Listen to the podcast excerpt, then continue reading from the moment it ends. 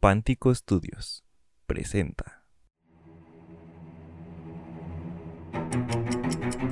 Bienvenido al podcast de Paradoja TV, Audiocuentos. Estás a punto de visitar un universo en una historia. Ponte cómodo y disfruta de la narración.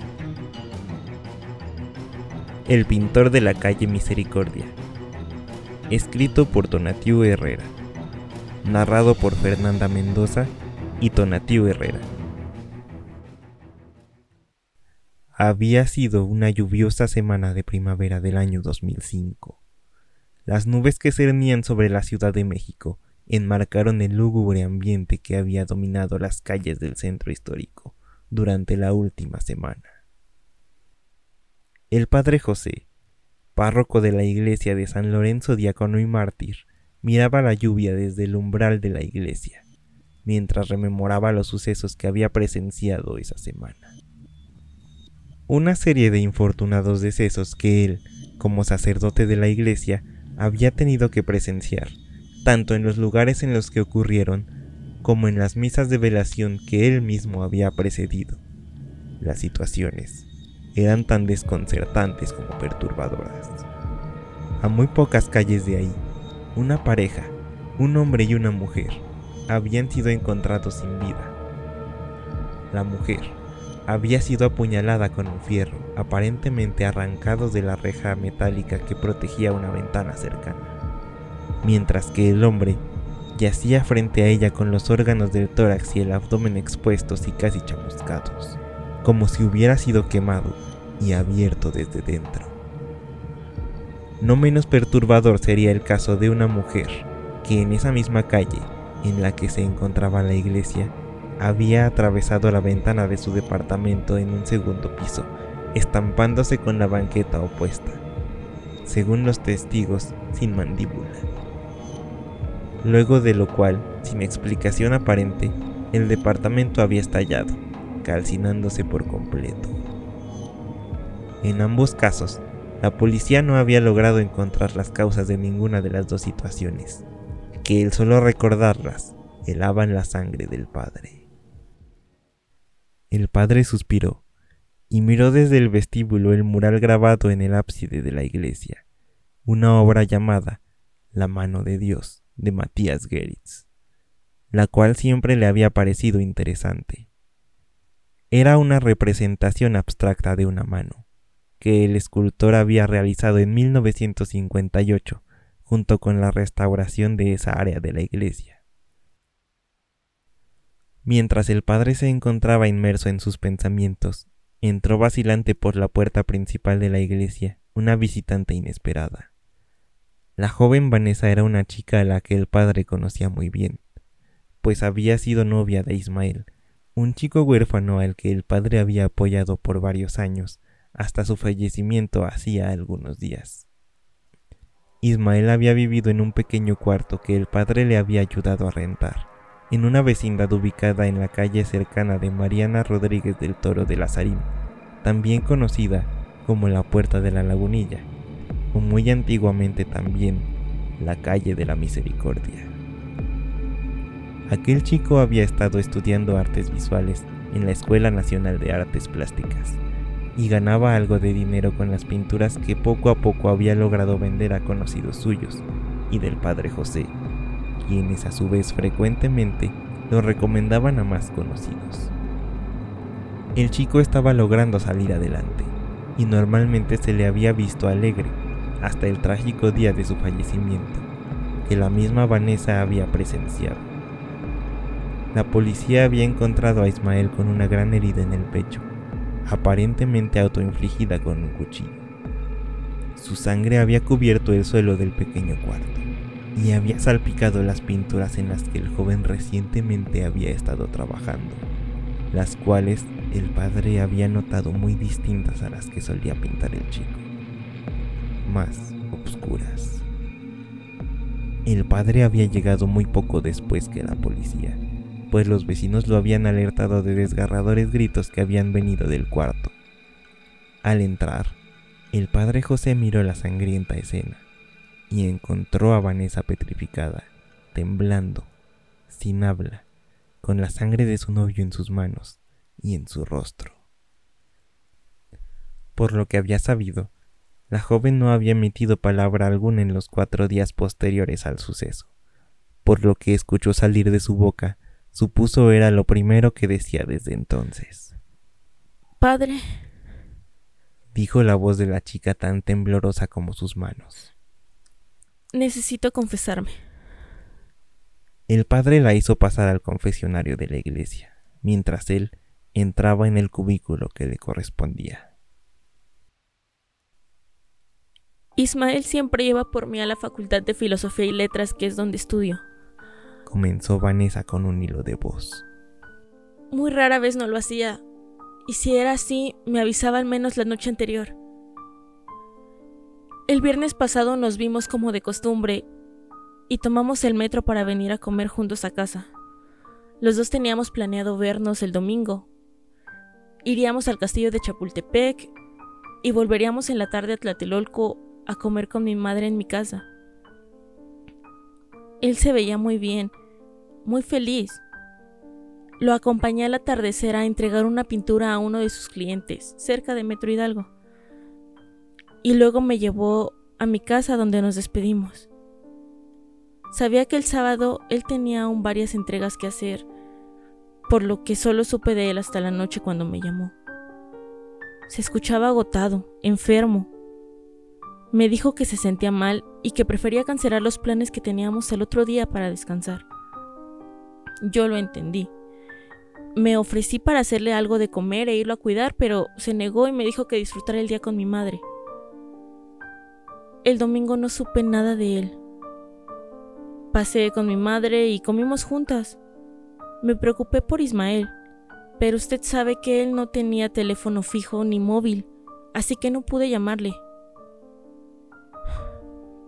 El lunes lo esperé donde siempre, cerca de la biblioteca central. Pero él no llegó. Localicé por teléfono a varios de sus compañeros, pero nadie sabía nada de él. No había ido a la escuela ese día, así que decidí ir a verlo a su casa. Cuando llegué tardó un poco en abrir, pero cuando me recibió estaba pálido. Su rostro era más delgado que como lo había tenido apenas el viernes cuando nos despedimos. Le pregunté cómo se sentía. Él dijo que tenía mucho trabajo, pero aún así me dejó pasar. El cuarto de Ismael estaba lleno de pinturas cubiertas con tela. Traté de hablar con él mientras preparé y serví algo de comida que tenía en el refrigerador, pero él se notaba muy distante. Él nunca había sido así. Distraído, ausente, no podía reconocerlo. Mientras comíamos, de la nada tomó mi mano y se soltó a llorar. Haz que pare, me dijo. Le pregunté a qué se refería. Ismael apuntó con la mano a sus pinturas cubiertas con tela. No puedo dejar de verlas, cierro los ojos y no dejo de ver las cosas terribles que haré. Traté de hacer que me explicara, pero él no dejaba de llorar. Decía que cometería actos repugnantes que no podía entender, pero que se había visto realizándolos. Me armé de valor y descubrí las pinturas.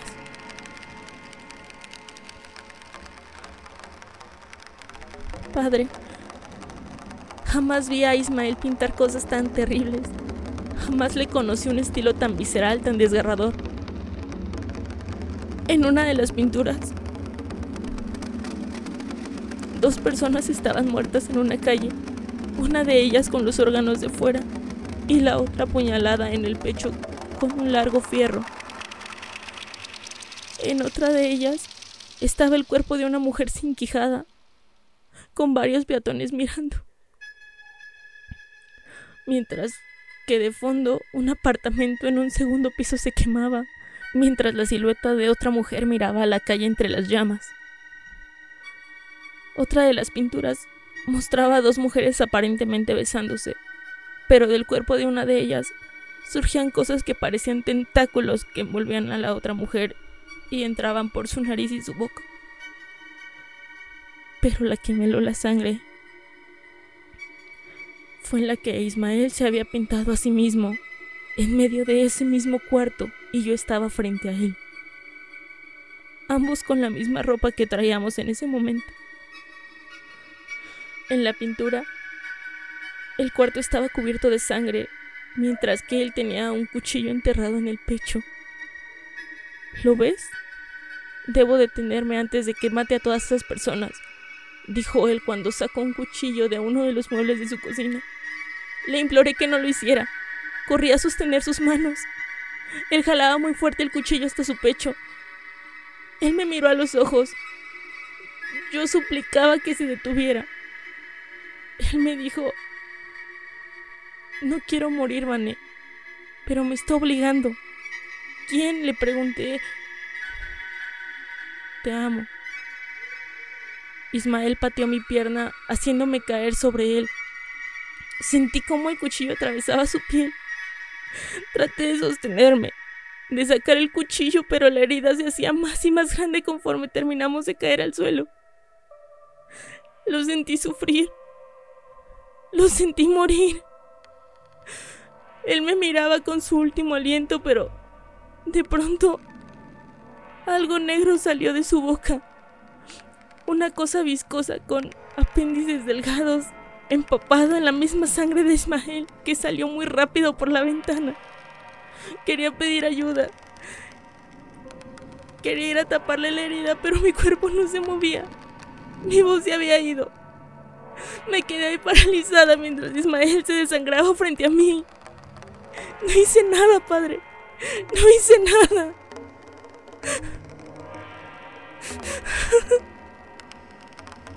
Vanessa se soltó en llanto. El sacerdote no pudo más que consolarla. Tú no tuviste la culpa, Vanessa. No te culpes jamás, le dijo el padre a la chica. No te culpes.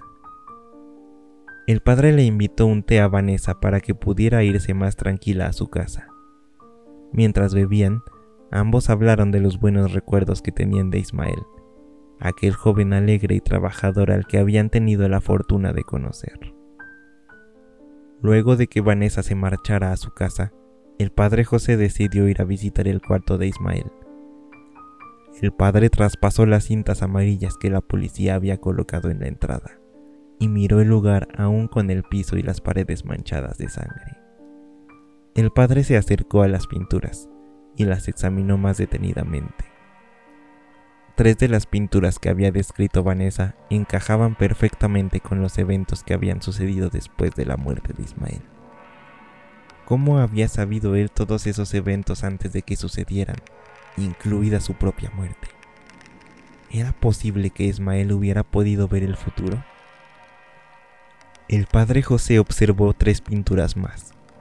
La de las mujeres besándose que había descrito Vanessa, otra donde una mujer daba a luz en una escena sangrienta a un ser con los mismos apéndices negros que la pintura anterior, y a su lado, un hombre que al sacerdote le resultó inquietantemente familiar, pero no podía recordar exactamente su nombre. Y una última pintura, en donde una joven de alrededor de 17 años entraba en un andén de metro, dejando un rastro de obscuridad y podredumbre detrás de ella. El cuadro estaba increíblemente detallado. Incluso podía verse la fecha en el reloj del andén. 23 de noviembre de 2022. El padre estaba desconcertado. No sabía qué podía creer y qué no. No sabía qué nombre darle a todo lo que sucedía a su alrededor. No sabía siquiera si quería entenderlo. Su mundo estaba siendo consumido en tinieblas de las cuales ni en los textos sagrados existía explicación alguna.